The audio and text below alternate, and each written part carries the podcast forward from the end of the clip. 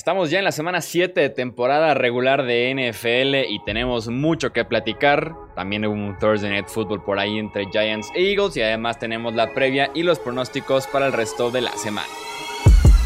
Hablemos de fútbol. Hablemos de fútbol. Noticias, análisis, opinión y debate de la NFL con el estilo de Hablemos de fútbol. ¿Qué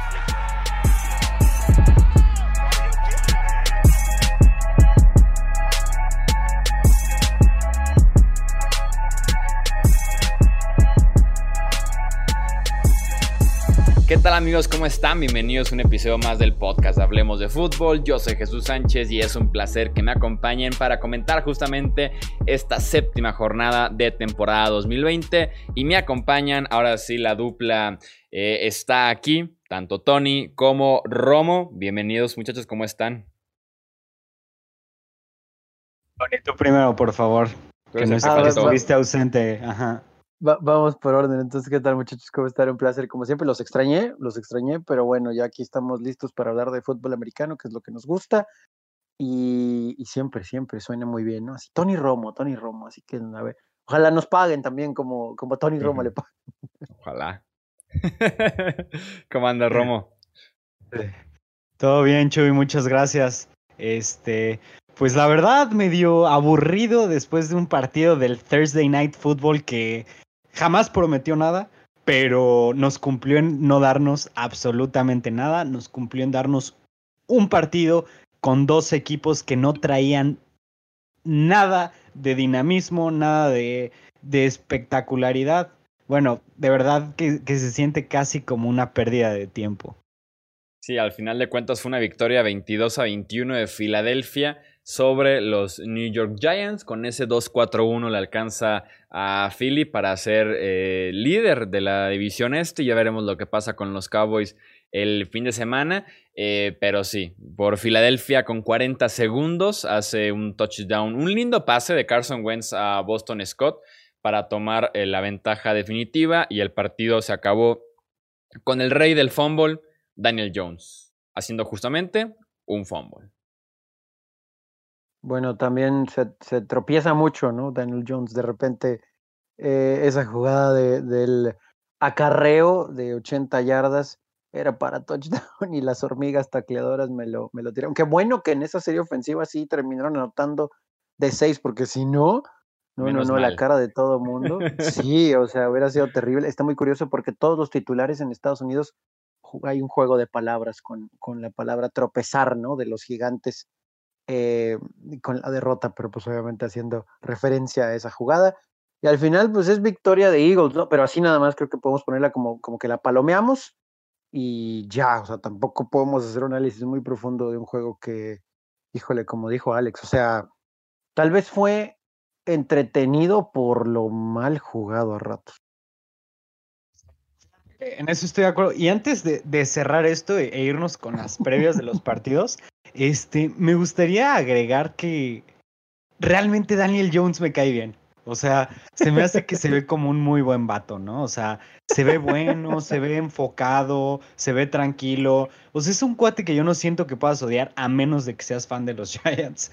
Pero eh, se, se ve como alguien bien y sobre todo que le echa muchas ganas a su juego. Ojalá lo pueda subir porque yo no sé cómo Dave Gettleman decidió eh, draftear a Daniel Jones en el top 10, pero pues bueno, por algo no soy eh, gerente general y Dave Gettleman sí lo es. Ya veremos si en un futuro da el, estirón o no, pero yo creo que ya está con ser su segunda temporada prácticamente eh, de titularidad, a pesar de que la, pasada no inició desde el juego 1, lo, lo, sustituyeron muy, muy rápido, pero yo creo que ya empieza a crear muchas dudas si realmente Daniel Jones puede ser el futuro de esta franquicia. Y eso que tal vez este partido ha sido su mejor partido del año. La estaba pasando bastante mal este año, incluso hubo una seguidilla como de cuatro partidos en los que no pudo anotar eh, touchdown Daniel Jones ni corriendo ni pasando. Entonces creo que este partido ha sido lo mejor que le hemos visto este, este año. Y sobre el comentario del rey de los fumbles, porque también lo puse en mi Twitter y todo el mundo respondió como 20 jugadores diferentes. Daniel Jones tiene 23 fumbles en las últimas, bueno, en 13 partidos de la temporada pasada y en 7 de esta. Entonces, este, en 20 partidos, 23 fumbles. Ahí está por algo el rey de los balones sueltos porque no tiene idea de cómo cuidar el ovoide en la bolsa de protección sobre todo. Una captura es sinónimo automáticamente de, de, fumble para Daniel Jones. Pero sí, al final de cuentas, victoria para Filadelfia con lo suficiente, eh, con más lesionados de lo normal eh, en este jueves por la noche. Apenas el centro y Carson Wentz eran los únicos titulares que se mantenían de la semana 1, eh, pero sacan adelante este partido ante los Giants. Vámonos ahora sí con el resto de los encuentros de esta semana número 7 y pasamos de un muy mal partido a uno que pinta bastante bien, que es el Pittsburgh en contra de Tennessee, porque tenemos duelo de invictos. Tenemos a los Steelers 5-0 eh, en contra de Tennessee, que también está con marca de 5-0. Eh, y aparte como un duelo de estilos bastante interesante. Eh, por Pittsburgh tenemos una defensiva dominante, sobre todo su línea defensiva es de lo mejor que tenemos actualmente en la NFL y un ataque que catalogaría como eficiente.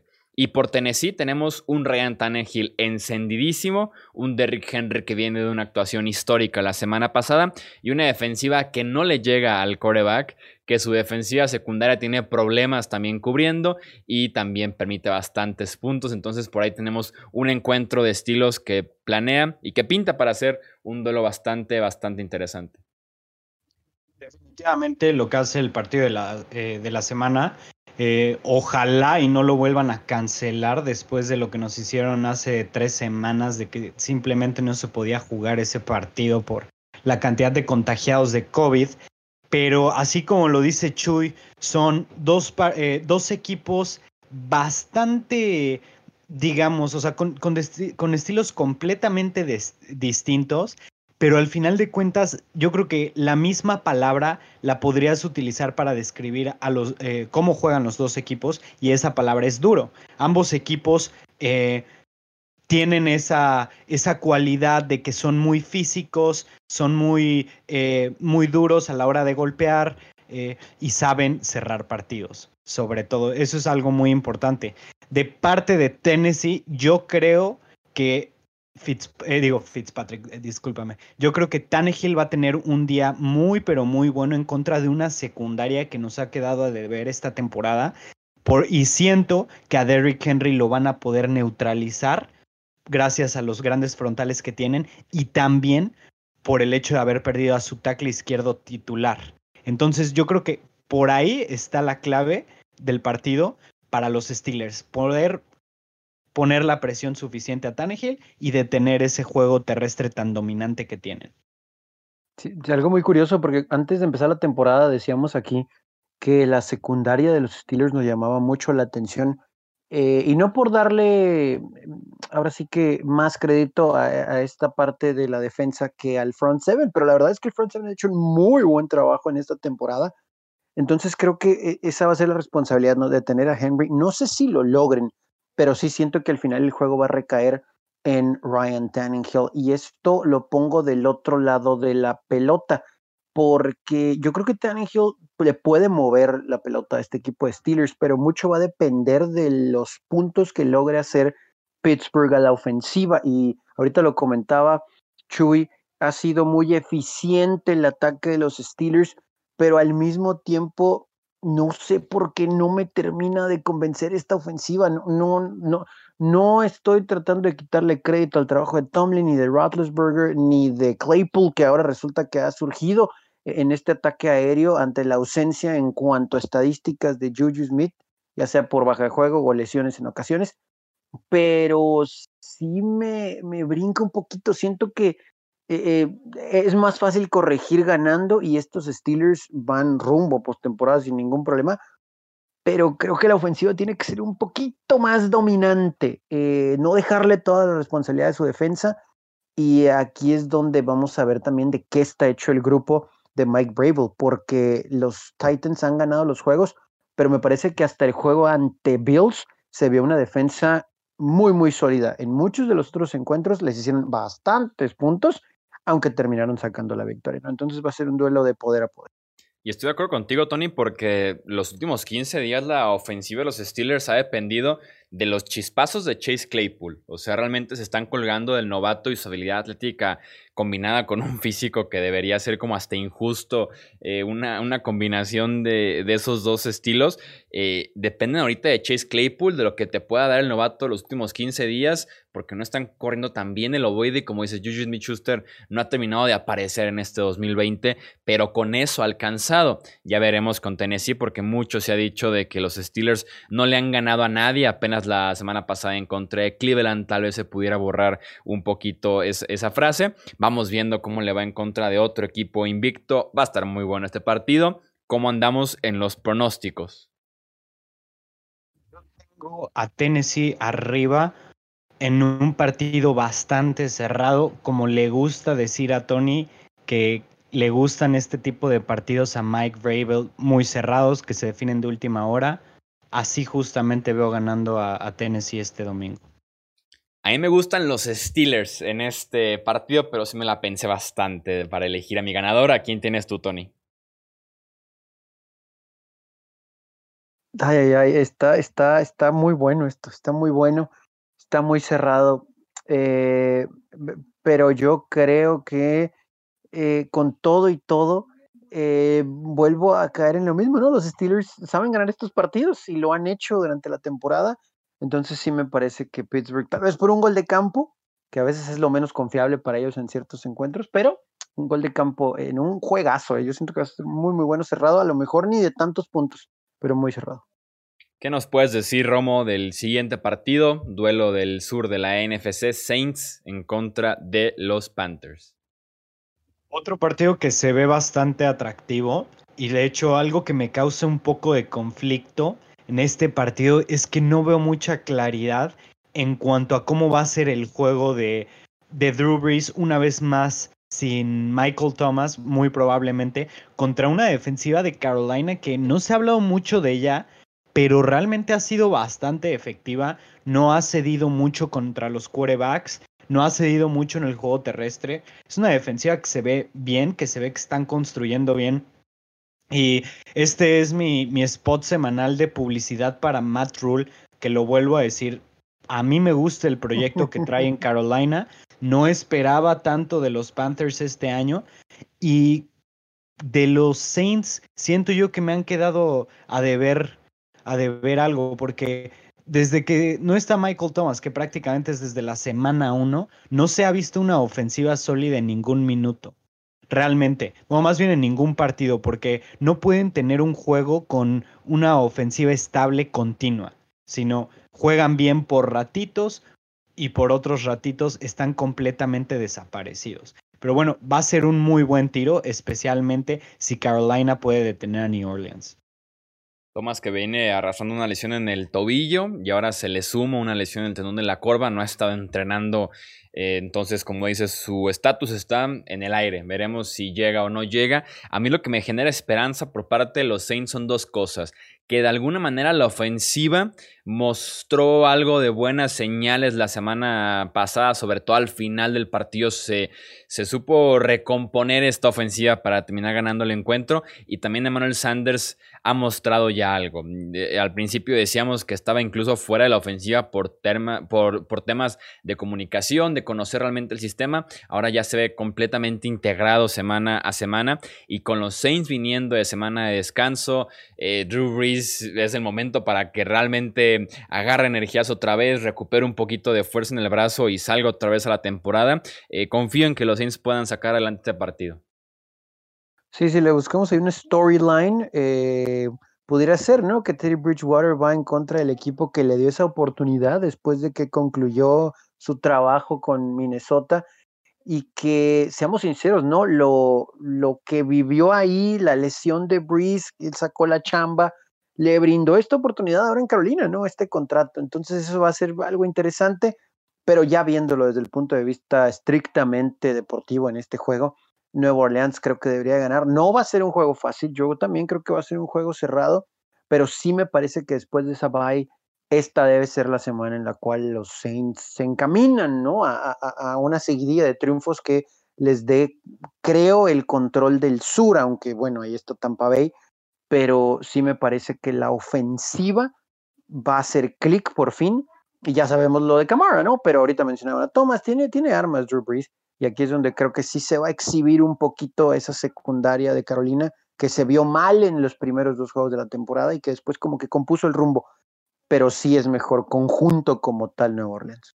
yo también estoy de acuerdo que los Saints son mejor en conjunto, sin embargo no me sorprendería eh, que ganara Carolina. Cualquier manera, mi pick voy con lo seguro, voy con lo lógico, voy con los Saints, pero no creo que vaya a estar tan alejado como e, en papel se sugeriría. Sí, más porque en esa división los partidos suelen ser cerrados. El, sur en ese sentido me encanta cuando tienen partidos entre ellos. El siguiente encuentro contigo, Tony, también muy interesante, de muchos puntos, Packers en contra de los Texans.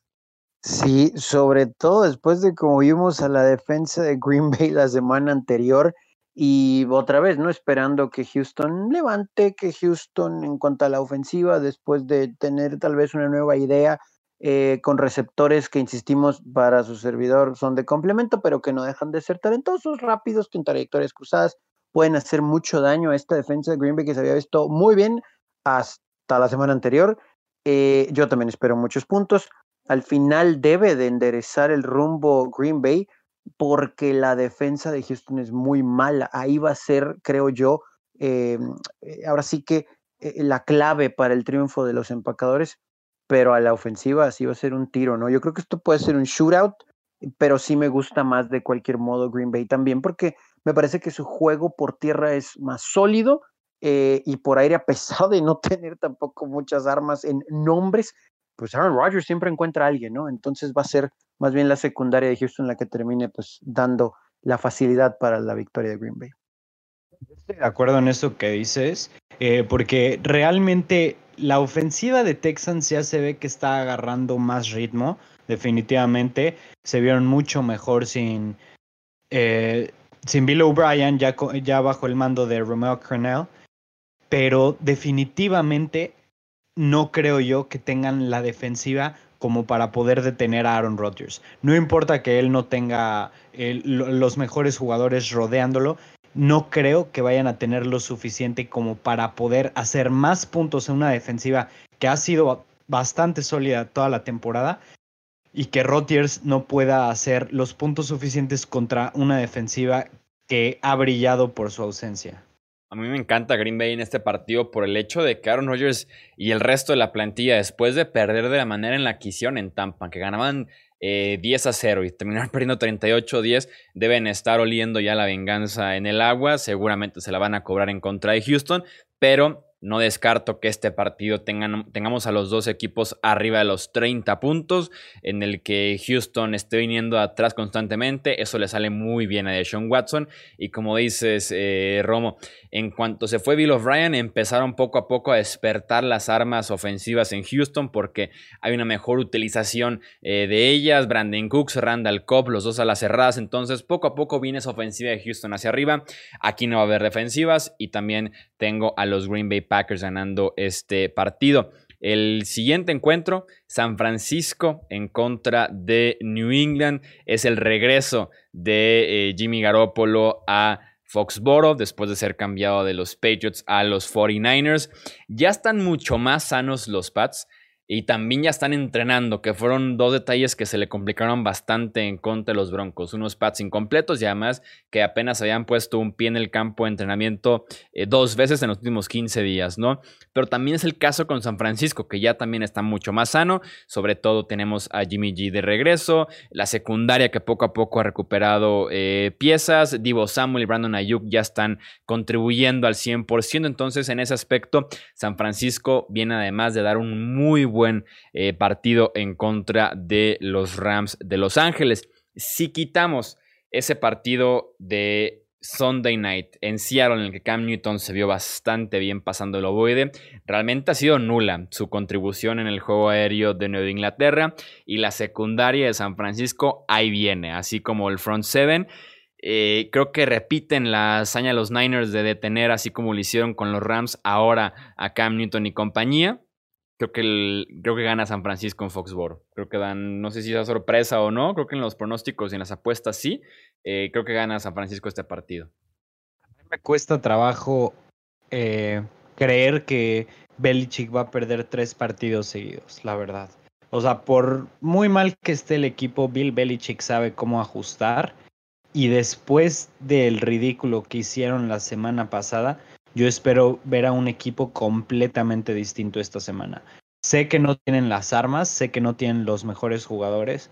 Sin embargo, lo que sí tienen es al mejor coach que va a saber cómo encontrar las debilidades del otro equipo y siento yo que van a salir completamente reinventados de una semana a la otra. No te digo que van a jugar como la mejor ofensiva como los Chiefs o algo similar, sin embargo yo creo que se van a ver mucho más dinámicos, van a correr mejor el balón, van a ser menos predecibles y sobre todo van a empezar a pasar el balón de una manera efectiva. Porque realmente los Niners no, no creo que vayan a hacerle muchos puntos a la ofensiva de New England, que realmente no se ha visto mal. Eh, de, hecho, de hecho, ha jugado bastante bien entre lo que cabe, pero no, no veo a Jimmy Garoppolo haciendo más puntos a la defensiva de los Patriots que Cam Newton eh, después, de, después de volver de un partido tan malo como el de la semana pasada. Sí, yo creo que aquí la clave para Nueva Inglaterra va a ser contener a George Kittle. Yo siento que si pueden contener, no, no van a poder detenerlo, pero si van a poder contenerlo, yo creo que los Patriotas van a ganar este partido. Yo estoy totalmente de acuerdo con lo que menciona Alex. Me cuesta muchísimo trabajo ir en contra de Bill Belichick después de todo lo que vimos en las últimas dos semanas. Eh, también estoy de acuerdo con lo que menciona Chuy. No sabía convencido Cam Newton, pero después esta ofensiva no ha caminado. Y la semana anterior, honestamente, a mí me decepcionó Nueva Inglaterra en todas las facetas del juego, más allá de que contuvo en puntos, a cierto punto, a, una ofensiva muy poco productiva y talentosa de Denver. Entonces, eh, yo también creo que va a ajustar lo suficiente Bill Belichick como para comprender lo que se tiene que hacer para contener a la mejor arma hoy en esta ofensiva, que es George Kittle, y también conoce a la perfección a Jimmy G. Entonces, eso hay que tomarlo en cuenta. Eh, y del otro lado, yo creo que va a ser controlar el reloj, la posesión, correr la pelota con Cam. Yo creo que aquí, aunque le peguen a Cam, va a tener que, que sacrificar un poquito su, su cuerpo para buscar tener la pelota siempre en su poder y anotar. Y al final, en un juego de pocos puntos, y puede ser cerrado también. Los Patriotas creo que se lo llevan. Es difícil ver a un equipo de Bill Belichick. Entiendo que ya no está Tom Brady, pero de cualquier forma es difícil ver a un equipo de Bill Belichick que no ajuste después de una seguidilla de derrotas. Yo también tengo como mis reglas de oro, que era así también. ¿Cómo es posible que los Pats pudieran perder tres seguidos o dos seguidos en casa? Pero eh, me intriga esa parte de que creo que era como Belichick con Tom Brady, así como juntitos la regla de oro. Vamos viendo si aplica, si aplica también con Cam Newton y como dices, correr es lo que deben hacer, es lo único que, que están haciendo bien a la ofensiva, correr con, con Cam Newton. Vamos viendo si le funciona en contra de San Francisco. Seattle en contra de Arizona, que de hecho es el nuevo son de Net Football. ¿Qué nos puedes decir, Romo? Partido bastante interesante, sobre todo porque la defensiva de Seattle ha jugado muy pero muy mal y la ofensiva de Cardinals como que le ha costado trabajo establecer el ataque aéreo. De hecho, eh, como lo ha mencionado Chuy varias veces en el podcast, Kyler Murray es mucho mejor corriendo de lo que es lanzando. Pero creo yo que en este partido va a ser la diferencia, que no van a encontrar la manera de, de contener a DeAndre Hopkins, a Larry Fitzgerald y a compañía, y que Kyler Murray se va a dar vuelo. Sin embargo, no creo que vayan a hacer lo suficiente como para poder contener a, Russell Wilson. Definitivamente la defensiva secundaria de los, de los Cardinals eh, es buena, no, no es nada mala, pero tampoco, es, eh, tampoco está dentro de lo mejor de la liga. Tienen entre, entre otros a Patrick Peterson, que en su momento fue uno de los mejores cornerbacks de la liga, que muy probablemente vaya a ir mano a mano contra DK Metcalf. Pero yo creo que por la edad y por el atletismo no va a ser suficiente con, Peterson para, para poder neutralizar a Metcalf. Entonces, me parece un juego interesante porque siento que va a ser de muchos puntos, especialmente por lo que nos mostraron los Cardinals el lunes, su capacidad ofensiva contra una defensiva mala. Y bueno, de los Seahawks no nos queda ninguna duda del poder, de la capacidad de Russell Wilson para poner yardas, puntos, los mejores pases que quieras. Entonces, en este partido yo voy con los Seahawks. Sí, yo también. Eh, yo creo que si bien la ofensiva de Arizona mueve la pelota, y hay que ser muy sinceros, otro de, de, los equipos que nos ha generado interrogantes en este lado del ovoide es Seattle, ¿no? Sabemos lo que pasa Russell Wilson, pero la defensa, honestamente, sí me preocupa porque va a tener que mejorar, va a tener que ajustar. Con eso mencionado, yo creo que Russell Wilson y compañía va a generar la suficiente cantidad de puntos y ahí es donde creo todavía se va a ver un poquito eh, lo joven, la inexperiencia de Kyler Murray para tratar de comandar un ataque para empatar o darle la vuelta a un encuentro. Hay juegos donde me generó duda este equipo, más allá del récord que tiene y de lo bien que se vio en contra de Dallas, que bueno, ya sabemos esa historia de, su defensa. Eh, creo que el parámetro de Detroit, ese juego contra Detroit, eh, pudiera ser algo similar acá, porque obviamente la ofensiva de Seattle es mucho más talentosa, entonces no les va a alcanzar el tiempo para regresar, aunque sí le van a mover la bola a los hijos.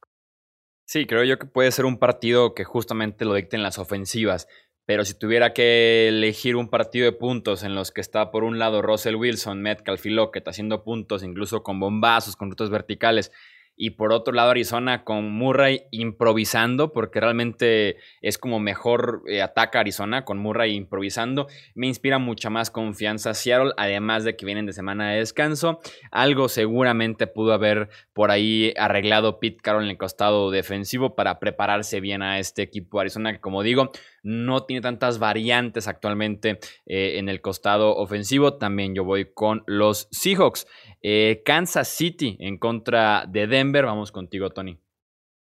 Podemos darle el beneficio de la duda a una defensa de Broncos que lo hizo bien en contra de Nueva Inglaterra, que ajustó, que jugó mucho mejor, que fue física, pero los Chiefs son los campeones, ¿no? Y no tienen los Broncos ni los receptores sanos, ni tampoco el talento en el mariscal de campo como para ser un ejemplo nada más, lo que los Raiders le hicieron a Kansas City. Entonces, creo que este pick está muy fácil. Kansas City ha ganado nueve veces seguidas en contra de los Broncos. Podemos tratar de sacar el argumento de que es una rivalidad añeja de la AFC West, etcétera, etcétera. Eh, aunque sea en Denver, no hay forma que los Chiefs pierdan este juego. También yo me acuerdo haberme colgado del, en el Chiefs Raiders de decir, los Chiefs han ganado nueve de los últimos diez en contra de los Raiders y terminé retratado, pero igual en la previa apunté lo mismo, los Chiefs llevan nueve triunfos consecutivos en contra eh, de los Broncos, incluyendo ya un triunfo en contra justamente de Drew Locke al cierre de, de la temporada pasada. La mejor carta que tiene Denver es el pass rush, que fue justamente la fórmula de Las Vegas llegarle a, Patrick Mahomes. Jugó muy bien Bradley Chubb en contra de Cam Newton y los Pats la semana pasada. Y el resto del front seven también generó presión. Pero es complicado que les alcance ahora en contra un ataque que poco a poco ha ido mejorando. Se vio bien la semana pasada en contra de Buffalo corriendo. Sabemos lo que es capaz Patrick Mahomes. Yo también voy con los Chiefs que no me sorprendería que fuera el upset de la semana. Y digo, por algo tiene que ser upset, porque como dices, han ganado las últimas nueve veces en contra de los Broncos. Viene la ofensiva número dos total contra la ofensiva número 32 total. O sea, definitivamente es, es un partido que tiene pintado completamente que los Chiefs van a ganar. Pero creo yo que los Broncos pueden hacer un muy buen papel y no me sorprendería que le sacaran el partido, de verdad. E, el juego es, es en, en Denver. Patrick Mahomes no viene súper fino. Los Broncos vienen de una victoria bastante, digamos que les dejó un sabor bueno y están mejorando mucho con el pass rush, además de que ya volvió Drew Locke. Hay varios factores que me hacen pensar que los Broncos tienen una posibilidad. Ojo, no, no estoy diciendo que, que vayan a ganar, pero lo que sí digo es que no me sorprendería que este fuera el upset de la semana.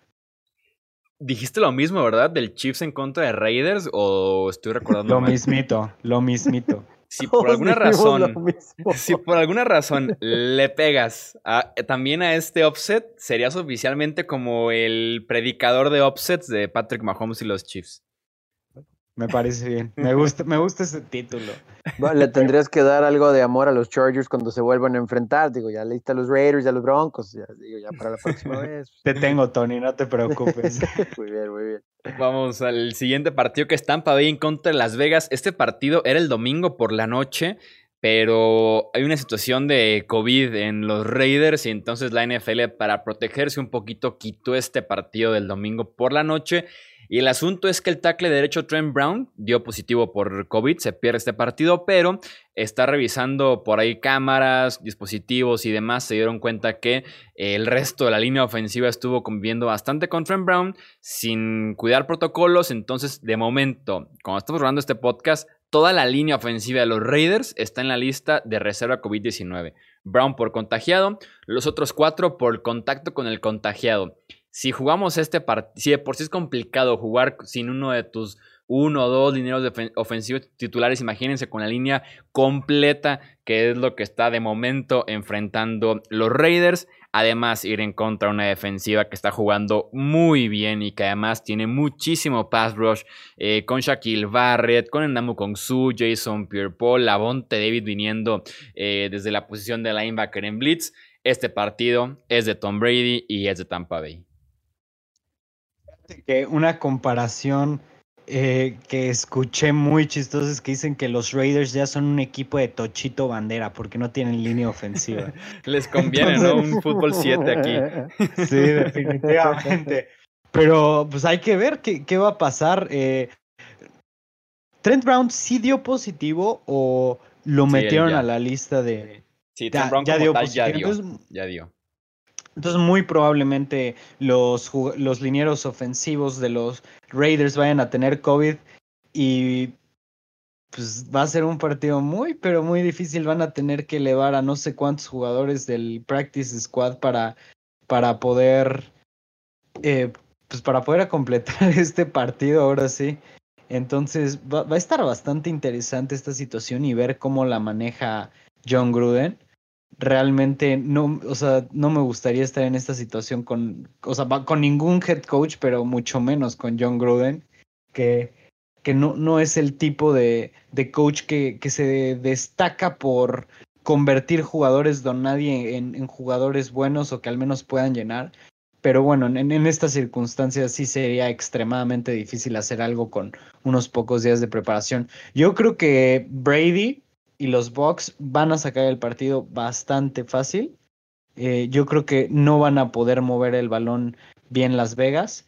Los Raiders van a tener mucha dificultad para establecerse por el juego terrestre y un pass rush, sobre todo interno, que, tiene, que tienen los Bucks, va a ser la clave en este partido y va a ser lo que va a definir el juego. La presión constante sobre Derek Carr y el nulo juego terrestre que van a tener los Raiders y Josh Jacobs. Sí, e- es- esa va a ser la clave. Y ahí del otro lado del ovoide, eh, yo creo que no va a ser tanto Tom Brady lanzando para 300 yardas y tres touchdowns.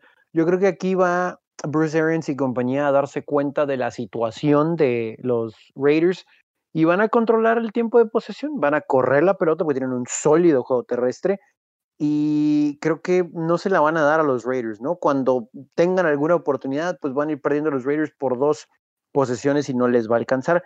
Le van a echar ganas, o sea, es- a lo mejor está muy cliché lo que voy a decir, pero la gente de Raiders le, va a poner amígdalas, pero simplemente no, no se va a poder, ¿no? Y está triste porque tal vez le hubieran podido competir estando al 100%, eh, sanos sobre todo, pero aún así esta línea ofensiva creo que ante el pass rush de Tampa no tenía mucha oportunidad de cualquier modo, así que triunfo de Brady y compañía. Se está poniendo de moda eso de perder 4 o 5 linieros ofensivos. Por lo menos que recuerde Eagles, Cowboys, Patriots, ahora Raiders. eh, se las están arreglando como pueden este año los equipos eh, al frente en la línea ofensiva. Tenemos el Chicago en contra de los Rams de Los Ángeles, Romo. Juego bastante interesante. Una vez más tenemos un partido que que tiene poca claridad en qué es lo que va a pasar, porque por un lado tienes a Chicago, que trae una defensiva que semana con semana se ve mejor, que su ofensiva sigue sin agarrar. Y por el otro lado tienes a los Rams que tienen una ofensiva muy dinámica, rápida, eh, pases pantallas, luego profundo, bastante, eh, tienen, bastante, eh, bueno, más bien un playbook bastante amplio, con muchas opciones distintas. Pero creo yo que la defensiva de los Bears es exactamente lo que buscas para detener un ataque así, porque está sólida en todos los niveles de, eh, en todos los niveles de jugadores, desde safety hasta liniero defensivo, tienen jugadores que son más que cumplidores, tienen por ahí jugadores también muy buenos, sobresalientes, como Khalil Mack, como Eddie Jackson, como Roquan Smith, que pueden ser la diferencia y que pueden acabar con el plan de juego que Sean McVay plantee para los Rams. Ahora, la clave en este partido es qué tanto Nick Foles se va a poder aprovechar de que su defensiva esté manteniendo a los Rams en pocos puntos. Para mí este partido lo va a ganar Chicago. Ok, yo, yo creo que va a ser exactamente eso, pero del otro lado de la pelota. Yo siento que esta defensa de Chicago es muy buena y la vamos a palomear. Y no me gustó cómo se vio Rams en contra de 49ers. Pero me parece que la clave va a estar del otro lado. No convence esta ofensiva de Chicago, aunque esté en 5-1. Nick Foles no mueve lo suficientemente la pelota. El juego terrestre, que es bueno, en ocasiones se estanca. Y Allen Robinson, eh, eh, si contienes a este wide receiver, me parece que puedes tener ciertas facilidades para poder maniatar esta ofensiva de Chicago. Y la defensa de los Rams con Aaron Donald y compañía es suficientemente buena en su pass rush, en su presión y me parece que también en su secundaria para contener estos receptores de Chicago como para poder ganarles. No espero muchos puntos de este juego, pero yo creo que aquí queda exhibida la ofensiva de los Bears. Qué, triste, ¿no? Porque históricamente, eh, digo, aquel equipo del 85 que, que logró el Super Bowl, pues sí tenía armas a la ofensiva, pero históricamente destacan más las defensas de los Bears que las ofensivas. ¿Qué hubiera pasado si estos equipos estuvieran completos? ¿no? Y hoy, hoy creo que vemos un caso similar y me parece que la defensa de los Rams va a exhibir a la ofensiva de los Bears. Sí, la ofensiva de Chicago juega fatal. Y, el mismo Nick Foles lo dice, Matt Nagy lo dicen, que qué será este equipo. Exactamente lo que dices, qué será este equipo cuando tengamos buena ofensiva, ¿no? Lo dicen ambos personajes. Eh, por lo menos están pasando más el ovoide, corriendo poquito menos eh, desde que está Nick Foles en los controles, pero sí con la defensiva les debería alcanzar, sobre todo porque los Rams ya quedaron muy expuestos la semana pasada en contra de eh, San Francisco. Cleveland en contra de Cincinnati contigo, Tony. E, este juego me parece que como son los Browns Bengals, va a estar mm, de muchos puntos y muy cerrado. Eh, muchas veces vemos exhibiciones muy entretenidas con dos equipos malos. En esta ocasión, Cleveland es el mejor equipo. Eh, no se vio bien la semana anterior en contra de los Steelers, pero me parece que es lo suficientemente talentoso y creo que bien entrenado como para ajustar después de ser avergonzados por Pittsburgh la semana anterior. Cincinnati le tenemos que palomear al esfuerzo, le tenemos que palomear al quarterback novato que lo hace bien. Tiene receptores interesantes y no me refiero ahorita a AJ Green porque no, no hay motivos para hablar mucho de él. Y juego terrestre, bueno, pero con las armas de Cleveland, sobre todo por tierra, que le ha abierto la oportunidad a Baker Mayfield de encontrar receptores sin casarse con uno, sino distribuir la pelota con pases cortos o de, así que de media distancia, eh, inclusive con la lesión de, costillas de Jarvis Landry, que aún así ha sido productivo, los Browns deben ganar este juego. Eh, yo creo que van a ser muchos puntos. No lo llamaría un shootout, pero sí creo que van a ser muchos puntos y vuelvo a lo mismo. El equipo mejor coachado y más talentoso es el de Cleveland y por eso van a ganar. La, vez pasada que se enfrentaron estos dos equipos, que fue en Thursday Night Football, ninguno de nosotros daba un quinto por este partido y resultó que, que fue bastante entretenido, sobre todo por la cantidad de puntos que hicieron, como lo mencionas, Tony. Y en cuanto a tu análisis, de verdad que no podría estar más de acuerdo con lo que dices. Eh, el equipo de los Browns es un equipo que trae mucho más talento, que está mejor coachado en general y que por esa simple razón va a ser mejor que los Bengals, que siguen siendo un equipo que están intentando, intentando ser mejor semana con semana. Tenemos a Joe Burrow que em, está mejorando poco a poco, ahí va, no se ve nada mal. Sin embargo, todavía no le da lo suficiente como para vencer a un equipo que va 4-2 eh, como son los Browns y sobre todo que en un partido divisional eh, que es de por sí bastante duro, y luego contra linieros defensivos de la calidad que tienen los Browns, yo creo que va a ser un día difícil para Joe Burrow. Sí, además de que no está completo Cincinnati y de por sí los jugadores que sí están participando no están contentos. Se habla mucho de descontentos de Jay Green, de John Ross a la ofensiva, de Gino Atkins y Carlos Dunlap a la defensiva. Entonces este equipo de Cincinnati sigue en reconstrucción, ha dado pelea por Joe Burrow, pero eh, sigue en eso, en reconstrucción y le falta todavía a este equipo para poder eh, realmente destacar. Vámonos con la ronda rápida ya con el resto de la jornada que eh, están los partidos un poquito eh, más flojos.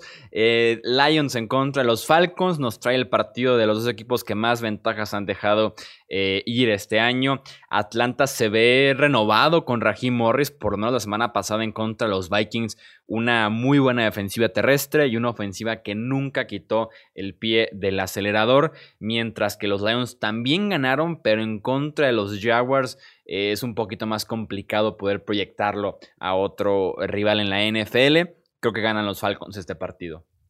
Estoy contigo, Chuy. Se me hace que los Falcons van a levantar poco a poco. No digo que vayan a ser un equipo de playoffs, ni mucho menos. Sin embargo, se va a ver la cantidad de talento, sobre todo ofensivo, que tienen en su excelente pareja de receptores de Julio Jones, Calvin Ridley, en su gran quarterback Matt Ryan y en su running back que es Todd Gurley. Este equipo está para, para estar ganando partidos y yo les doy este partido en contra de Detroit.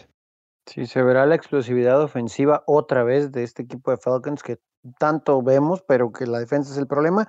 Y eso le da la oportunidad a Matthew Stafford y compañía de poner puntos en el marcador, pero también creo que los Falcons se llevan este juego. Eh, y qué pena, porque los Lions podrían estar en 500 si ganan, pero no los veo cerrando un encuentro ante este poderío ofensivo que presenta Atlanta. Romo, vamos contigo con el Jaguars en contra de los Chargers. No tanto que decir, yo creo que Justin Herbert va a tener un día de campo, va a lanzar para más de 250 yardas y a mi parecer tres pases de anotación, esa sería mi predicción. No creo que Gardner Minshew y los Jaguars vayan a tener lo suficiente para poder competir contra un equipo que cada semana se ve mejor como son los Chargers. Voy Chargers por al menos dos posiciones. Sí, regresaría Melvin Ingram, que eso es importante para el pass rush, ayudarle a Joey Bosa y compañía y parece que Trey Turner también en la línea ofensiva. De cualquier modo, si no llega a estar él, creo que este es el primer triunfo de Justin Herbert en la NFL y también coincido con Alex, ¿no? debería de ser fácil. Minshew y su magia presentarán algunos problemas tal vez al principio, pero los Chargers van a ganar su segundo juego de la temporada. Sí, justamente debería ser eso. La primera victoria de Justin Herbert. Trabaja muy bien bajo presión afortunadamente para él tiene doble semana de descanso aquí porque Jacksonville no presiona nada al quarterback y puede justamente brillar todavía más ese juego aéreo de Los Ángeles. Dallas en contra de Washington contigo, Tony. Quisiera decirte que va a ser un día de campo para los vaqueros y que esta presentación ante el Washington Football Team le puede ayudar a Andy Dalton a conseguir ritmo, algo que no se vio en contra de Arizona pero este front seven de, Washington, tal vez los números no le hagan justicia, tienen elementos muy talentosos, ágiles, y con esta línea ofensiva que se ha visto golpeada en Dallas, creo que le pueden presentar problemas. De cualquier modo, me cuesta mucho trabajo creer que los Cowboys vayan a perder con Washington, con esta versión, pero volvemos a lo mismo, la defensa de Dallas, aún con Van de regreso, no, presenta un desafío para Kyle Allen y compañía. Va a mover la bola Washington. Va a ser un juego cerrado que a lo mejor los Cowboys terminan ganando por un gol de campo. Creo que sí lo gana Dallas, pero no va a ser tan fácil. Y yo creo que también voy con los Cowboys en un partido eh, más cerrado de lo que se espera definitivamente, eh, pero creo yo que le va a servir a la ofensiva de los Cowboys para agarrar ritmo poco a poco y debe de ser un partido que deben de ganar y aunque sea su primer temporada de Mike McCarthy, ya debe de estar en lo que se le considera el hot seat, porque está haciendo con un equipo con muchísimo talento un pésimo trabajo. Pinta muy mal la situación en la línea ofensiva de Dallas. Están en su tercer tackle izquierdo ya. Eh, titulares que haya nada más Connor Williams, que de hecho era el peor de los cinco titulares. El centro es novato, el tackle derecho es novato. Isaac Martin, que era la pieza más importante, o tal vez el mejor de todos, incluso fuera por conmoción de este partido en contra de una muy buena línea defensiva de Washington. Por primera vez voy a elegir al fútbol team para ganar un partido este, en contra de Dallas. Y ya para cerrar, Bills en contra de los Jets. Buffalo viene de dos derrotas consecutivas. La medicina perfecta es justamente enfrentar al peor equipo de la NFL. Deben de apalear a estos Jets de Nueva York. Definitivamente, no veo a los Bills perdiendo este partido de ninguna manera. Esperemos que sea así y yo creo que va a ser lo mejor, como tú lo dijiste, la mejor medicina para Josh Allen para volver a agarrar confianza después de dos semanas eh, bastante malas para los Bills. Yo voy con los Bills por dos o tres posesiones. Sí, debe ser algo similar a lo que se vio con Miami, ¿no? En contra de los Jets la semana anterior. Eh, lo mejor que le puedo pasar a este equipo de Bills que batalló en estas últimas dos semanas para mover la bola, sobre todo para mantener la posesión eh, es enfrentar a los Jets, ¿no? Entonces es un día de campo y que no nos extrañe ver a otro quarterback eh, eh, en los controles de los Jets por ahí del tercer cuarto, porque creo que la defensa de los Bills también se va a ver sólida como nos había acostumbrado. Y espero que Josh Allen cuide más la pelota, porque deberían de hacer un juego perfecto. O sea, no debería presentar ningún problema en ninguna de las tres fases del deporte los Jets para, para el equipo de Buffalo. Sí, aquí ya no hay nada de que al final se le cerró poquito, que maquilla el marcador. Aquí no hay excusa, pero cero para los Bills, que le estaba pasando eso al principio de la temporada y después hasta empezaban a perder los partidos. En semana de descanso están Vikings, Dolphins, Colts y Ravens. Y recomendarles que se fijen bien porque algunos países en Latinoamérica cambian de horario este fin de semana y Estados Unidos todavía no. Estados Unidos lo hace hasta el próximo domingo, entonces estar bien atentos porque la jornada para algunos iniciaría una hora antes de lo normal los partidos del domingo el lunes y todavía también el jueves por la noche. Y ahora sí, ya la semana 8 sería horario normal porque Estados Unidos también ya recorre su reloj. Así que estar atentos con ese tema para en temas de fantasy y también para que no lleguen a ver a su equipo una hora tarde ya que estén perdiendo tal vez en el segundo cuarto, qué sé yo. Vámonos entonces gente, hasta aquí el episodio de previas y pronósticos. Tony y Romo, nuevamente muchas gracias y un fuerte abrazo para ambos. Sabes que es un placer, Tony. Como siempre, un verdadero placer compartir micrófono contigo. Y muchas gracias a todos los que nos escuchan. No olviden seguirnos en todas las redes sociales, en Twitter, Facebook, Instagram y además dejarnos comentarios de qué les parece eh, el podcast y qué más les gustaría eh, escuchar por aquí. Dark Chuy, un placer como siempre estar con ustedes. Ya los extrañaba, pero aquí estamos ya de regreso y esperemos que no haya modificaciones esta semana a los encuentros, que algún cambio de horario o de día, ojalá que ya, que ya no sea el caso, pero bueno, cough cough, ese juego de Raiders Bucks. Así es, hace falta una semanita limpia en ese aspecto. Hubo por ahí un cambio ligero de horario, pero que tengamos la jornada completa. Y sí, como dices Tony, atentos con ese partido de Raiders en contra de los Buccaneers. Eso es todo por este episodio. Nos escuchamos en la próxima. Gracias por escuchar el podcast de Hablemos de Fútbol. Para más, no olvides seguirnos en redes sociales y visitar hablemosdefutbol.com.